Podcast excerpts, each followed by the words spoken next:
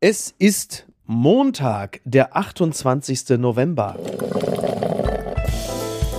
Apokalypse und Filterkaffee. Die frisch gebrühten Schlagzeilen des Tages. Mit Mickey Beisenherz. Einen wunderschönen Montagmorgen und herzlich willkommen zu Apokalypse und Filterkaffee, das News Omelette. Und auch heute blicken wir ein wenig auf die Schlagzeilen Meldung des Tages. Was ist wichtig? Was ist von Gesprächswert? Worüber lohnt es sich zu reden? Und ich freue mich sehr, dass ich am heutigen Montag eine Person begrüßen darf, die ja nun wirklich hier zum engsten Kreise der Familie gehört. Schön, dass sie sich die Zeit für uns heute genommen hat. Sie ist Schriftstellerin Kolumnistin, Autorin des Buches Sheroes. Außerdem ist sie Preisträgerin und zwar hat sie soeben den Luise Büchner Preis für Publizistik bekommen und in der Begründung heißt es, sie falle durch ihre feministische Grundhaltung auf und zwar in ihren Schriften und Podcasts. Ich gebe ihr also auch heute die Gelegenheit, verhaltensauffällig zu werden. Hallo Jagoda Marinic. Guten Morgen, Miki. Hier ist nicht Niki. Habe ich so einstudiert. Das, das, hast du sehr, das hast du sehr gut gemacht. Ja, weil ich liebe ja dieses Guten Morgen, Miki, Guten Morgen, Niki. Jetzt muss ich das doch irgendwie noch äh, einbringen. Und jetzt hast du eh schon dafür gesorgt, dass alle gleich abschalten, so mit feministischer Grundhaltung. So Ach was? Nein. Nein, nein, nein. Wir haben ja hier natürlich ein, ein sehr äh, heterogenes, äh, diverses Publikum. Klar, du hast natürlich, seit der Begriff feministisch kommt, da haben natürlich einige waren schon am Knopf und dann haben sie gesagt, okay, wenn feministische Grundhaltung, dann aber bitte von Jagoda Marinic, dann bleibe ich doch nochmal dran. Übrigens, ich gehe davon aus, als Preisträgerin des Büchnerpreises wirst du da nicht hin müssen, denn es ist so, dass, äh, ich zitiere nur NTV, die Zahl gesprengter Geldautomaten, und jetzt kommt der Wortwitz, explodiert.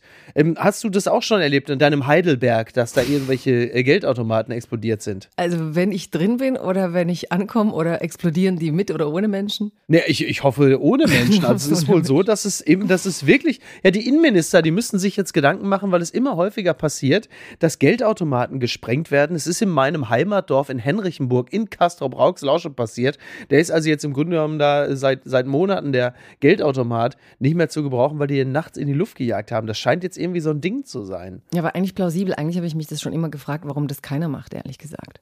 Ach so. Also ist ah, doch ja. eigentlich, steht das Zeug darum, da ist Geld drin und warum lässt, also es ist ja eigentlich so eine Normalisierung des kriminellen Verhaltens. Meine Freunde aus Brasilien haben immer gesagt, wieso ich mit dem Geld aus diesen Bankschaltern rauskomme. Also ich habe das Geld immer noch nie im Geldbeutel gehabt, wenn ich rauskam. Und die haben immer gesagt, man sieht echt, du lebst im Land, wo nichts los ist, dass du hier einfach auf die Straße trittst mit dem Geld in der Hand. Und wahrscheinlich normalisiert sich eben bei uns das, dass wir uns jetzt auch Gedanken machen müssen, wie wir mit der Welt umgehen. Ja, ich muss ehrlicherweise sagen, ich, ich hatte mir das anders vorgestellt, dass sich Deutschland äh, brasilianisiert. Äh, nicht auf die Art, aber ist ja schön, dass das so auch klappt. Die Schlagzeile des Tages. Wilder WM-Fight. Super Joker Füllkrug erlöst starke DFB 11 gegen Spanien. Das berichtet NTV. Die deutsche Fußballnationalmannschaft erkämpft sich im zweiten WM-Gruppenspiel gegen Spanien ein spätes Remis. Den Punkt sichert Joker Niklas Füllkrug. Das Weiterkommen in die K.O.-Runde dieser Weltmeisterschaft liegt aber nicht mehr nur in der eigenen Hand. Ich äh, melde das an dieser Stelle natürlich auch deshalb, weil in Deutschland ja niemand das Spiel gesehen haben wird und trotzdem möchte ja der ein oder andere wissen, wie es ausgegangen ist. So auch du, Jagoda, denn du hast dieses Spiel äh, ja, wie ich mitbekommen habe, nicht verfolgt. Ja, ich habe es nicht verfolgt. Ich war leider essen. Ähm, unfassbar. Und du bist in London und hast es im Pub verfolgt irgendwo. Genau, ich war in einem Pub in London und äh, in einem Pub in London äh, fällt Essen als Alternative flach. Also dachte ich mir, da muss ich was anderes machen dann guckst du doch Fußball. Und äh, ich saß da mit meinem Freund Oliver Polak. Es gab offensichtlich auch ein, zwei andere Deutsche in diesem Pub, denn es wurde äh, stellenweise gejubelt. Und ähm, für diejenigen, die sich doch immer noch für Fußball interessieren, äh, es war dann tatsächlich ein sehr guter Auftritt der deutschen Mannschaft, die gegen Japan ja nun wirklich, also ab der 60. Minute äh, sehr, sehr äh, verwirrt gewirkt hatte. Und das haben nicht wenige darauf gemünzt, dass sie auch ein bisschen abgelenkt, verwirrt, geistig auch entwurzelt waren, ob der Dinge, die natürlich abseits des Fußballs auf sie eingeströmt sind. Und da schließt sich natürlich die Frage jetzt kurz an, ähm, wie empfindest du denn gegenüber dieser WM? Du darfst jetzt abledern. ich, ich, weiß gar nicht, ob ich Bock habe, so abzuledern, weil ich weiß nicht, ob ich noch irgendwas sagen kann über die WM, was ich nicht schon irgendwo gehört habe. Ähm, ich habe aber jetzt gehört, es gibt einen neuen Spieler, so Füllhorn. Ne? Also ich, Füllkrug. Füll, Füllkrug. Füllkrug. Ja, Füllkrug, Füllhorn. Wobei Füllhorn finde ich natürlich im Zusammenhang mit äh, Fortuna, die uns hold war, natürlich auch sehr, sehr passend. Ja, so habe ich es wahrscheinlich gelesen. Ähm, ich will echt gerade nicht mehr abziehen, weil es macht ja jeder und ähm, ich krieg die WM ganz ehrlich überhaupt überhaupt nicht mit. Ich habe, äh, weil es windet auf dem Brücken und so und mhm. ich verbinde WM bisher eurozentristisch völlig mit dem Sommer. Und ähm, für mich ist es letztlich eine Menschenrechtsdebatte, die gerade läuft, die ich so mitkriege, aber vom Fußball kriege ich fast gar nichts mit. Ja. Und finde es eigentlich auch gut, dass es diese Debatte gibt. Für mich stört es jetzt auch nicht, dass da jetzt jeder einmal was dazu sagen muss. Ich fände es eigentlich eher noch toll, wenn wir über viel mehr Länder reden würden. Ne? Wir reden ja nie darüber, was ähm, Duterte so macht mit seiner Bevölkerung oder über sehr viele andere Länder. Also, dass wir jetzt mal Räume aufmachen, um über das Korrupte am Fußball zu reden, um über ja. unsere eigenen Kompromisse und Verlogenheiten zu reden. Also, ich will jetzt gar nicht so dagegen abgehen, weil mir persönlich es egal ist. Mich interessiert immer viel mehr diese Geldmaschinerie Fußball, diese mafiösen Strukturen, diese wirklich, ich finde die auch sehr abstoßenden Männer da in dieser mhm. ersten Reihe, wo ich überhaupt nicht mehr weiß, wer wem was zuschustert. Ich glaube, äh, Sarkozy soll jetzt auch was, äh, irgendwie involviert sein in diesen Vergabepraktiken. Das ist ja unglaublich. Willst du sagen, Sarkozy ist äh, korrupt? Das wäre jetzt, also das ist ja unglaublich. Das jetzt auch noch. Man fällt ja aus allen Wolken. Ja, eigentlich fallen wir alle gar nicht. Also ich wundere mich immer, dass wir nicht noch viel mehr aus allen Wolken fallen. Weißt du, das ist nicht alles eh abgesagt, dass wir immer so die ganzen Lügen so präsentiert kriegen.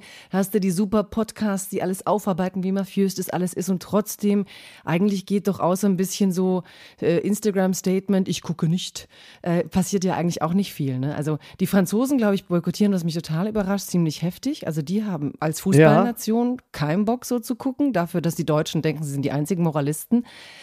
kann man ja mal ja, sagen. keine Fanmeile und ja, so. Ja, die Deutschen dann eher so ein bisschen so nach vorne hin, nein, nach hinten rum, doch, ja, ich sitze ja zu Hause und es ist kalt und es ist ein bisschen Trost. Da würde ich aber die Frage stellen, ob das in Frankreich nicht, nicht ähnlich ist. Also Frankreich ist eine große Fußballnation. Also was richtig ist, äh, Anne Hidalgo, die Bürgermeisterin äh, von Paris, hat gesagt, hier gibt es keine Fanmeilen und so. Ähm, es gibt äh, tatsächlich, was die französische, na, wie soll man das sagen, also die französische Öffentlichkeit angeht, auch wenig Unterstützung für das Turnier. Aber ich gehe davon aus, die meisten Franzosen, Französinnen werden es auch sehen. Ich nehme jetzt mal an, die Quote ist noch nicht raus. Ich tippe jetzt mal, äh, das erste Spiel der Deutschen hatte ja nur so 10 Millionen Zuschauer. Das war jämmerlich wenig. Ich würde jetzt mal raten, weil es ja jetzt schon gefühlt das erste K.O.-Spiel ist, es waren jetzt schon derer 17 Millionen. Das ist jetzt mal so mein Tipp. Und es ist ja wirklich so, dass im Rest der Welt bis auf ganz wenige Ausnahmen äh, dieses Turnier eher so mit Schulterzucken zur Kenntnis genommen wird. So, ja, mein Gott, so ist es halt. Andere Nationen wie Kamerun beispielsweise, die freuen sich in erster Linie, dass sie dabei sind. Äh, Marokko ähnlich. Und das soll überhaupt nicht in Abrede stellen, dass das, was an Kritik an Katar geäußert wird, völlig richtig ist. Ich glaube, die Amerikaner machen es auch noch, weil sie das Thema Sportswashing und LGBTIQ Plus auf dem Zettel haben. Aber viele andere Nationen ist es komplett wurscht. Das ist nicht richtig. Aber wir haben da schon eine gewisse exponierte Stellung, was den sehr, sehr kritischen Blick der Deutschen auf das Turnier angeht. Das kann man aber auch gut finden. Man kann ja auch sagen, ja, wir haben da irgendwie das große Ganze im Blick. Aber auflaufen tun wir natürlich trotzdem da. Der DFB hat sich der FIFA auch gebeugt und die deutsche Mannschaft, diese bedauernswerte Truppe da auf dem Feld, wurde dann halt eben auch genötigt, ein halbherziges Statement zu dem Ganzen abzugeben, obwohl sie sich möglicherweise lieber einfach nur auf den Fußball konzentriert hätten. Du bist ja die Philosophin von uns beiden. Es gibt kein richtiges Leben im Falschen. Sobald du da aufgelaufen bist, kannst du nicht mehr richtig agieren. Du bist da bei diesem Turnier. Ja, ich würde aber diesen Satz von dir ein bisschen drehen. Du hast, wie hast du gesagt, wir sind da irgendwie besonders ähm, kritisch im Beobachten dieser WM. Ähm, ich glaube, wir sind in Deutschland aus guten Gründen besonders kritisch und aufmerksam im Beobachten von Umgang mit Minderheiten. Und wenn wir da jetzt eine Sonderstellung haben, dann erklärt sich das in Deutschland natürlich aus so einer Geschichte heraus. Und dann finde ich das an Deutschland erstmal nicht unsympathisch. Nein, auch wenn auch das gut. dann stresst und auch wenn es dann nebenher geht. Aber, aber dass man jetzt sozusagen, wenn man hört, dass die eigene Innenministerin dorthin fährt und sich Sonderregelungen einholt für ähm, sozusagen queere Deutsche, während man weiß, dass andere, die dort leben, halt eingesperrt werden. Natürlich, und ich glaube, das sollte das dann auch auslösen, weil wir haben halt nicht deutsche Menschenrechte, sondern universelle universelle Menschenrechte und dass wir dieses ganze ähm, Reden darüber machen. Also ich finde es klar ein bisschen anstrengend, aber es ist doch eigentlich das Mindeste, weil wir wissen alle, dass wir das Zeug nicht verhindern. So wie du sagst, am Ende alle fahren hin. Selbst die iranische Nationalmannschaft hat ja am Anfang mal nicht mitgesungen, die Hymne, und macht es dann doch. Also man ist dieser Maschinerie, diesen Zwängen ausgesetzt und ich glaube, dass man zumindest jetzt die Chance nutzt und sagt, dann lass uns über Menschenrechte reden.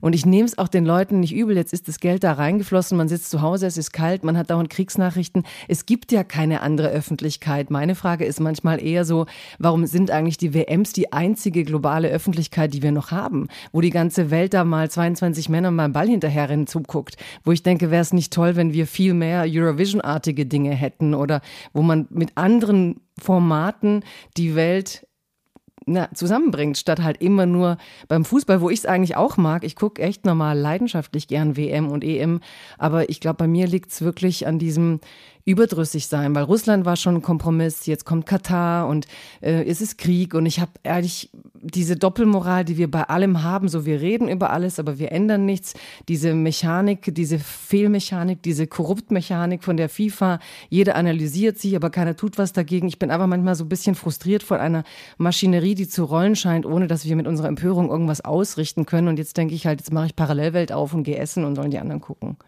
Bitte empören Sie sich jetzt.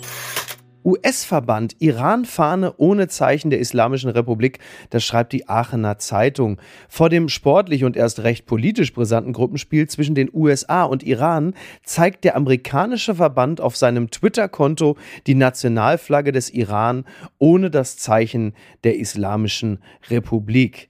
Tja, das Emblem in der Mitte wird nicht dargestellt. Diese Begegnung USA und Iran ist politisch natürlich ausgesprochen brisant, das ist klar. Jetzt ist es aber halt eben so, dass der US-Verband, sagen wir mal, das Islamische aus der iranischen Flagge verbannt hat. Und dadurch kommt es natürlich jetzt auch zu diplomatischen Spannungen. Und die Frage, die sich äh, übrigens auch Iranerinnen und Iraner stellen, ist es jetzt eigentlich gut für äh, die Sache der Protestierenden? Denn man stärkt ja sogar auf eine gewisse Art und Weise die Argumentation von Raisi und Co., die sagen, ja, guckt mal, diese ganzen Proteste, die werden vom Westen und vom Satan USA gesteuert. Und äh, tatsächlich macht natürlich jetzt die USA durch dieses Verwenden einer anderen Fahne, machen machen sich natürlich dann mit der Sache gemein. Und die Frage, die sich stellt, ist, ist der Hass auf die Mullahs größer als die Wut auf die USA, die äh, auf diese Art und Weise natürlich sich da jetzt doch mehr involvieren, als es eigentlich gedacht war. Wie blickst du darauf? Na, jetzt haben wir ja gerade darüber geredet, dass ich es überhaupt nicht verstehe, warum wir das ganze Elend sehen, benennen, analysieren mhm. und dann tut niemand was. Und jetzt bringst du ein Beispiel von den USA, die halt mal doch was machen wollen. Die eben nicht der Erpressung nachgeben, dass die Iraner sagen werden, Verschwörungstheorie, die USA macht diesen ganzen Protest, sondern, und das ist ja auch so ein bisschen die Strategie Bidens, zu signalisieren der Welt, also angefangen bei Putin, ja, die Zeiten von Wandel durch Handel sind vielleicht over. Ja. Es wird Sanktionen geben. Wir werden uns stärker auf die Seite der Menschen stellen, die von diesen Regimen unterdrückt werden, weil wir sind in der Zeitenwende angekommen, in der, glaube ich, alle, die sich global interessieren, verstanden haben, dass du mit Handel und Wandel eben nur ausgelöst hast, dass die autoritären Regime reicher geworden sind. Und in zehn Jahren sind wir so abhängig von denen, dass die bei uns Wandel und Handel machen werden und auch wir autoritärer werden. Ja. Ich glaube, es ist der letzte Moment, in dem du ganz klar noch irgendein Stoppschild ziehen kannst, bevor das total kippt. Manche sagen, es ist schon gekippt. Und insofern finde ich solche Symbolaktionen der USA eher so, dass ich Hoffnung habe, dass doch irgendwann mal was folgt und dass wir vielleicht doch noch irgendeine Macht und Kraft entwickeln, zu sagen, ähm, wir haben zwar die letzten Jahrzehnte falsch reagiert, aber wir werden jetzt doch mal harte Kante zeigen und Menschenrechte nicht nur so vor uns hertragen. Und gerade wer diese Proteste im Iran nicht unterstützt, also ich kann es nicht verstehen, ich würde es nicht verstehen, ehrlich gesagt. Wer sich erpressen ließe davon, dass man Bilder sieht von jungen Menschen, die erschossen werden, dass man Bilder sieht von äh, Frauen, die sich einen Zopf binden. Ich meine, wir haben die Bilder alle im Kopf. Und dass man sich dann erpressen lassen würde von Verschwörungstheorien, nee. Diese Bilder, weißt du, von den Menschen, von, von was wir halt alle, was du ja auch seit Wochen berichtest und was ja, alle ja. berichten und wo sich auch die Deutschen ja hier die Diaspora wirklich äh, den Mund fusselig redet, um den Menschen klarzumachen, was da passiert. Also es ist eigentlich doch das mindeste Zeichen, dass die USA sagt, nö, wir werden hier von diesem Regime sicher nicht äh, die Symbole zeigen. Derweil ist es ja so, dass Sicherheitskräfte im Iran ähm, vermehrt gezielt auf die Demonstranten schießen und zwar absichtlich in die Augen. Also jetzt erblinden wirklich Hunderte, die dann halt eben auch aus nächster Nähe mit Gummigeschossen attackiert werden, die dann halt eben auch nicht rechtzeitig in die Krankenhäuser kommen zur Behandlung, weil die Krankenhäuser dann oft auch von den Sicherheitskräften des Staates bewacht werden. Also das ist eine ganz, ganz perfide Strategie, die neben der in Anführungsstrichen üblichen Gewalt jetzt auch noch dazu kommt. Und ähm, das hat ja schon eine gewisse Symbolkraft. Also den Menschen, die Fähigkeit zu nehmen, zu sehen, jetzt da sie irgendwie äh, gefühlt die ganze Welt dazu auffordern, hinzuschauen und draufzuschauen, was passiert. Also es hat ja auch eine gewisse metaphorische Ebene abseits äh, der puren Gewalt, die da vor sich geht. Jetzt wirst du zum Philosoph zwischen uns, ja? Ja, kannst du mal sehen. Also ab und zu rutscht es mir dann auch raus. Es war so eine Art intellektueller Rülpser. Ich bitte das zu entschuldigen. ich bitte das. Aber das Bild ist schon natürlich diese Abschreckung und natürlich denken Regime an Symbolik und an psychische Botschaften Botschaften und an äh, Subtext von Ängsten, die sie auslösen. Und ähm, natürlich ist jemanden auf diese Art quälen. Ich bin wirklich im Moment, so du beschreibst es und du hast diese bösartige Gewalt, diese, diese perfide, wie du sagst, Art, den Menschen Angst zu machen, diesen Protest zu ersticken. Ich bin ratlos, also ich weiß auch gar nicht mehr, wie man, wie man da jetzt aufhören kann, weil sie werden ja offensichtlich immer aggressiver. Sie werden ja auch immer deshalb immer aggressiver und immer brutaler, weil sie immer hilfloser werden, denn sie haben der Quantität der Menschen, die auf die Straße gehen, nur eine sich verschärfende Qualität der Brutalität entgegenzusetzen. Also so schrecklich das ist, aber man kann das auch, wenn man ein Optimist ist, und das bin ich ja, durchaus auch als positives Zeichen werten, abseits dieser unglaublichen Gewalt natürlich und der schrecklichen Bilder, die das produziert. Sie werden der Situation ja nicht mehr Herr. Das ist eine Hoffnung, aber du hast in der Geschichte auch oft diesen Moment, wo äh, genau durch solche Momente und sagen wir mal die Abschreckungslogik eben doch greift und dann das Regime danach noch härter durchgreift und die Menschen dann noch länger Angst haben. Also ich bin absolut bei dir und ich bin optimistisch und ich bin hoffnungsvoll und gleichzeitig traue ich mich ja gar nicht zu sagen, ich hoffe, die Menschen machen weiter, weil jeder seinen Körper und sein Augenlicht riskiert. Also, weißt du, man wünscht sich den Mut, weiß aber selber nicht, ob man je die Kraft hätte, auf die Straße zu gehen, wenn man wüsste, man würde erschossen.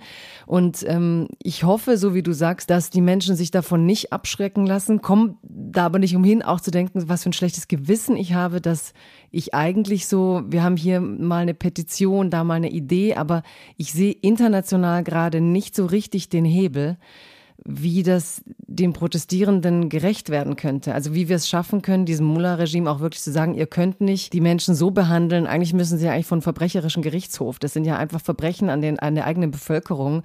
Und wie setzen wir ja. endlich diese Hebel ein, um dieses Regime auch irgendwie einzudämmen gegenüber der Gewalt gegenüber der eigenen Bevölkerung. Ich möchte deiner nachvollziehbaren Hoffnungslosigkeit äh, entgegnen, und zwar das, was ich aus allen Ecken höre, und das ist die Kraft, die man im Iran daraus zieht, dass sie unsere Aufmerksamkeit spüren, dass sie merken, dass auch außerhalb des Iran Anteil genommen wird. Und daraus erwächst eine große Kraft, eine Kraft, die letzten Endes auch in der Ukraine dazu geführt hat, dass die Menschen tapfer weiterkämpfen für ihre Sache. Also man darf die Rückkopplung mit den anderen Teilen der Welt und sehr stark auch befördert tatsächlich durch Social Media, was ja sonst immer der Satan ist, aber in diesem Falle etwas sehr Positives hat. Man darf das nicht unterschätzen, was das auslöst. Diesen Take, den widmen wir Niki, weil ich glaube, dass sie diese Weltsicht ganz schön äh, in Gesprächen aus dir herausgeholt hat. Da kannst du fest von ausgehen. Nicht nur da, aber da ganz besonders. Da ganz besonders. Wahrscheinlich nicht mit der Pantoffel, aber. Tja, der fliegt in anderen Situationen.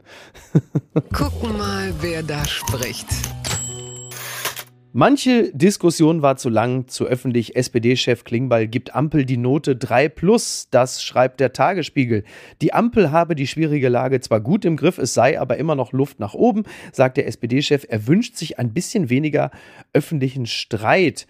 Äh, ja, Lars Klingbeil gibt der Ampel eine 3 plus. Äh, so einen Lehrer hätte ich auch gerne früher mal gehabt. Ja. Also wenn jemand wie Lars Klingbeil, ja, so äh, sowas wie der Ampel öffentlich eine 3 plus gibt und man weiß, da wird natürlich auch mal ein bisschen beschuldigt. Also ist es intern wohl eher eine 4 minus, muss man sagen. Also Lars Klingbeil ist ein freundlicher Mann und auch ein aufrichtiger Politiker, aber mit einer 3 plus, glaube ich, da ist er ein bisschen, da geht er ein bisschen zu positiv mit der Ampel um. Vielleicht ist es auch keine 4 minus, aber ich glaube, besser als eine 4 wird es nicht sein. Gab es es schon mal, dass jemand sich selber sozusagen mit einer Regierungspartei, also einer, der irgendwie dazugehört, sich dann selber so benotet und so tut, als wäre da so der Volkslehrer, der nicht ganz zufrieden ist, aber irgendwie doch schon so, als hätte er irgendwie gar nichts damit zu tun? Gab es das schon mal? Das ist eine sehr gute Frage. Ich glaube, wenn man Helmut Kohl gefragt hätte, wie er so die eigene, hätte ich so, ich gebe mir dauerhaft Dance, blühende Landschaften. Ja. Es war, glaube ich, grundsätzlich nicht zu erwarten, dass ein Regierungsvertreter, ein Kanzler, eine Kanzlerin, ich glaube, man wusste, nur bei Klingbeil würde man auf so eine Frage überhaupt eine Antwort erhalten. Vielleicht ist es auch das. Ja, ich mache jetzt mal meinen unqualifizierten Beitrag. Also ich glaube ja, dass das eigentlich so ein heimlicher Beef gegen Habeck ist. Dein Habeck, da ist er wieder, dein Habeck. Habeck. Ja, klar. Aber ich habe eigentlich überlegt doch mal, wir haben eigentlich eigentlich sind wir davon ausgegangen, dass wir diesen Winter kaum durchstehen werden, dass wir stundenlang am Tag vielleicht nicht heizen können, mhm. dass Gas nicht voll ist und dann kommt die Meldung Gasspeicher voll, alles. Ja. Robert Habeck verkauft diese Siege gar nicht gut und jetzt kommt der Klingbeil und, und statt irgendwie mal zu melden, dass äh, wir besser durchgekommen sind, als wir dachten, dass viele Zahlen viel besser sind, als wir dachten, trotz Krise. Also du hast diese Inflation und andere Dinge, aber andere Dinge sind besser. Ja, ja. Äh, kommt dann einer und sagt, ja, so richtig gut sind wir nicht, weil vielleicht müsste man jetzt im Moment auch mal die die kleinen Etappen, die wir doch geschafft haben, von denen wir sie nicht gedacht haben, dass wir sie schaffen, diese apokalyptischen Malereien für den Winter, dass mhm. wir da halt nicht gelandet sind. Dann gibt es dir mal schnell eine 3 Plus, dann hört man auch nicht, was der andere gut gemacht hat. Letzten Endes muss man ja auch der Fairness halber immer sagen, dass die Aufgaben, die die Ampel zu bewältigen hat, die sind ja gewaltig. Also diese Energiepolitik mal ebenso umzukrempeln in kürzester Zeit. Das war jetzt philosophisch. Ich finde, das war sogar relativ pragmatisch, würde ich mal sagen. ich war gerade ironisch. Ja, so. okay, gut. Jetzt mal so aus dem tiefsten Ruhrgebiet, mach das erstmal. Ne, du hast irgendwie mit dem Koalitionsvertrag dir andere Dinge vorgenommen. Bupp, hast du plötzlich Krieg, dann hast du Inflation, dann hast du halt äh, die komplette Energiewende, die du mal eben kurz in kürzester Zeit zu leisten hast. Also ich erkenne schon an, dass das alles nicht so leicht ist und das dann auch noch mit der FDP als Teil der Regierung. Das wäre natürlich einfacher, wenn man einfach nur rot-grün wäre. Klar, also das öffentliche Gezänk, ich glaube, da gibt es vor allen Dingen ein performatives und ein Kommunikationsproblem, was Lars Klingbeil der Ampel da attestiert. Aber was die Bewältigung der Aufgaben angeht, ist halt das, was da vor einem oder einer liegt, nun auch wirklich nicht gering zu schätzen. Also da komme ich jetzt so mit meiner slawischen Strenge. Komm, hau raus. Guck mal, was in der Ukraine gerade passiert. Die führen Krieg, ein großer Teil der Bevölkerung musste fliehen, junge Menschen sind weg, Mütter, Kinder. Und die schaffen es trotzdem, trotz diesem Bombardement von diesem äh, Irren, ja, dass sie permanent ihre Energieinfrastruktur neu aufbauen und dann fordern sie gegenseitig, ne, macht's besser, macht's schneller. Also diese ja.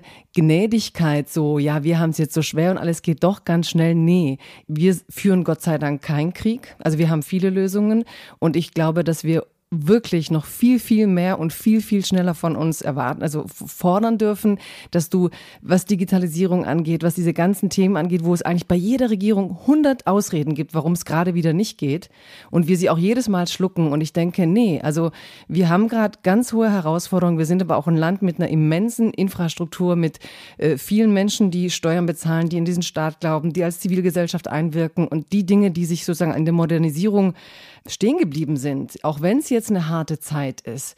Es ist keine Entschuldigung, diese harte Zeit nicht zu nutzen, um noch besser zu werden, um jetzt sozusagen. Ich denke, wenn die Ukrainer es schaffen, in diesem Krieg. noch besser, ja, toll. Ja, be also besser als ja. dieses Elend, was wir halt, ne, was neulich Glasfaserkabel irgendwie im Jahr irgendwann, wo wir wissen, in Rumänien kannst du egal wo bestens surfen und bei uns immer noch nicht. Und dieser ganze ja. Frust, was bei uns nicht passiert ist und wir haben immer andere Ausreden. Jetzt redet man sich halt über den Krieg heraus und ich glaube, da muss man irgendwann aufhören und sagen, nee, wir wollen, dass ihr die, den Verwaltungsapparat, den dieses Land hat, auch maximal nutzt und und das endlich gut organisiert. Und das war ja auch mal Ziel dieser Ampel. Genau diese Modernisierungen, dieser Generationenwechsel. Und ich fordere das eigentlich schon. Und ich will auch nicht gerne hören, dass man sich da auf dieser harten Lage, die wir haben, herausredet. Wir müssen mit komplexen Krisen lernen, umzugehen. Es kommt ja auch das Klima, es wird nicht besser. Das heißt, wir müssen lernen, uns zu optimieren, obwohl die Dinge immer beschissener werden. Wieso, was ist denn mit dem Klima jetzt? das muss man immer anbringen, Miki. Man muss einmal sagen, wir haben eine permanente was ist denn da jetzt nicht in Ordnung? Sonst ist man nicht Wie, was ist denn mit dem Klima? Du, was ist denn jetzt mit dem Klima auch noch? Du musst immer einmal Klima sagen, sonst sagen die Leute nachher, äh, ja, aber du hast überhaupt nicht darüber geredet, dass die größte Krise immer noch die Klima Klimakrise ist. Krise, Krise. Sperrt die Klimakleber in den Knast! Da bin ich ganz bei Friedrich Merz alle ab, da richten sie keinen Schaden an. Du bist eigentlich Söder.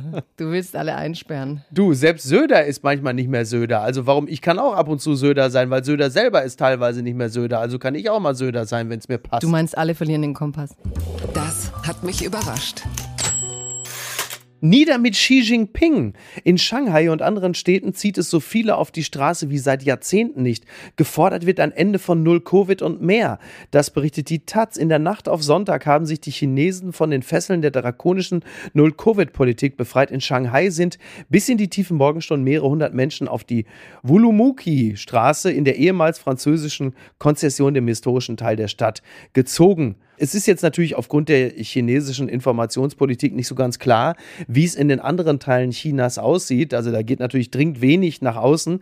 Aber es ist jetzt schon bemerkenswert, dass es eine signifikante Zahl von Menschen gibt, die auf die Straße gehen und nieder mit Xi, nieder mit der kommunistischen Partei rufen. Denn äh, an Demonstrationen nimmt in der Regel in China niemand teil. Also das ist schon, Demonstrations- und Meinungsfreiheit ist äh, in China jetzt nicht so wahnsinnig gern gesehen.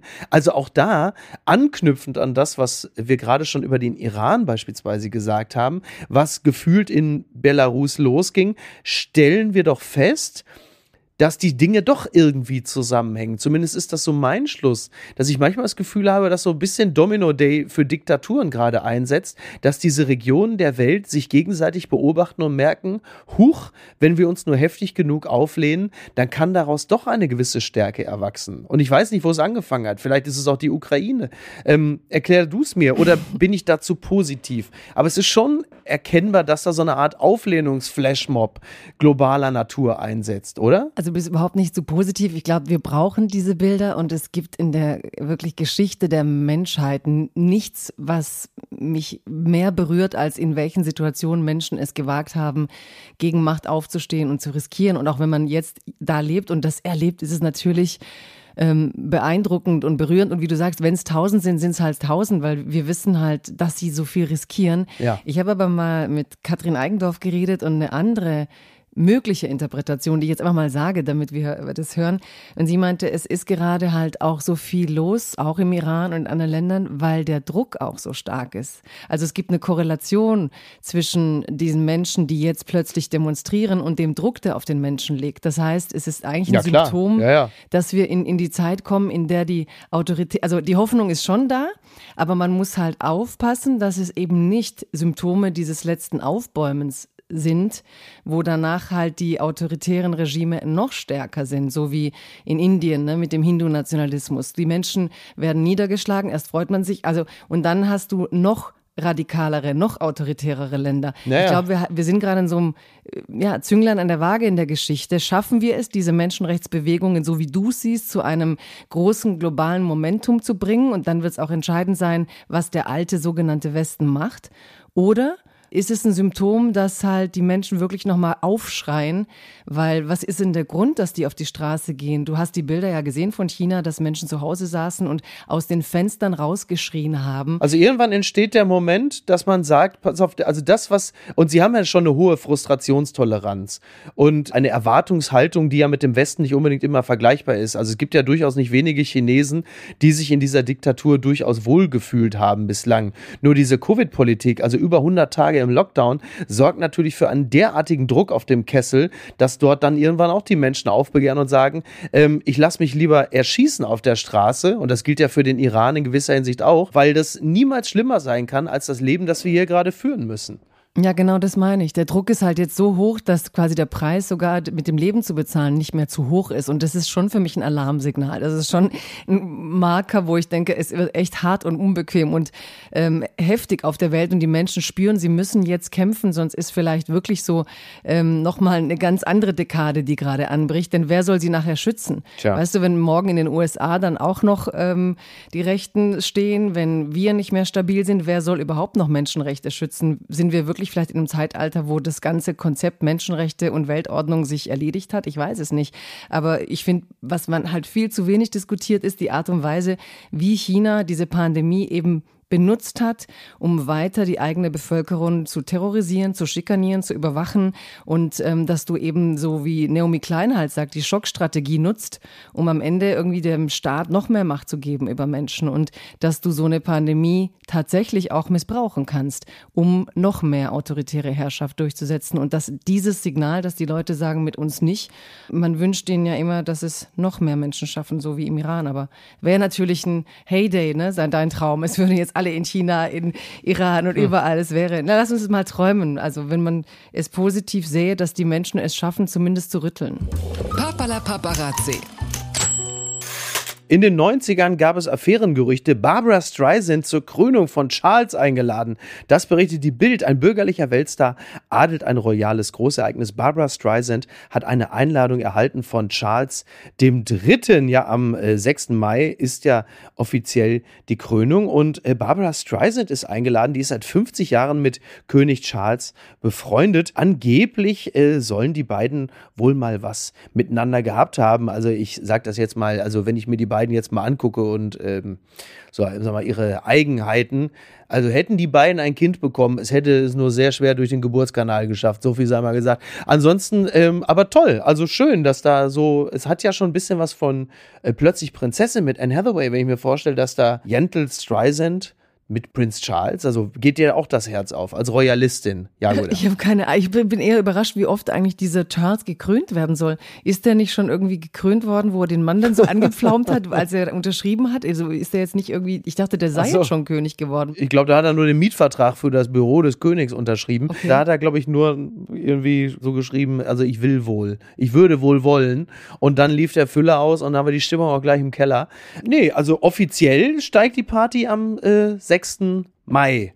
Und ja, also ganz England hier ist natürlich schon Ekstase. Und stehen jetzt nochmal zwei Tage Adelsexpertise ARD und ZDF synchron äh, bevor und wir werden Charles oh und Gott. dann werden wir noch ja. darüber nachdenken, ob es mal eine Liebesgeschichte gab. Da werden sich Experten finden. Also ich bin da äh, Royalist eigentlich. Also ich muss sagen, ich habe Diana als Mädchen geliebt, wer nicht. Also wer, also als Mädchen war das halt so für mich, wobei ich auch damals nicht kapiert habe. Ich dachte, sie war Kindergärtnerin. Ne? Ich habe nicht kapiert, dass sie auch adelig war. Irgendwie haben die mir da so eine Underdog-Story verkauft und dadurch liebte ich Diana. Aber seither, wer, wer guckt eigentlich noch? Okay, ich kann es nicht sagen, gucken ja Millionen. Angela Merkel guckt The Crown. ich weiß.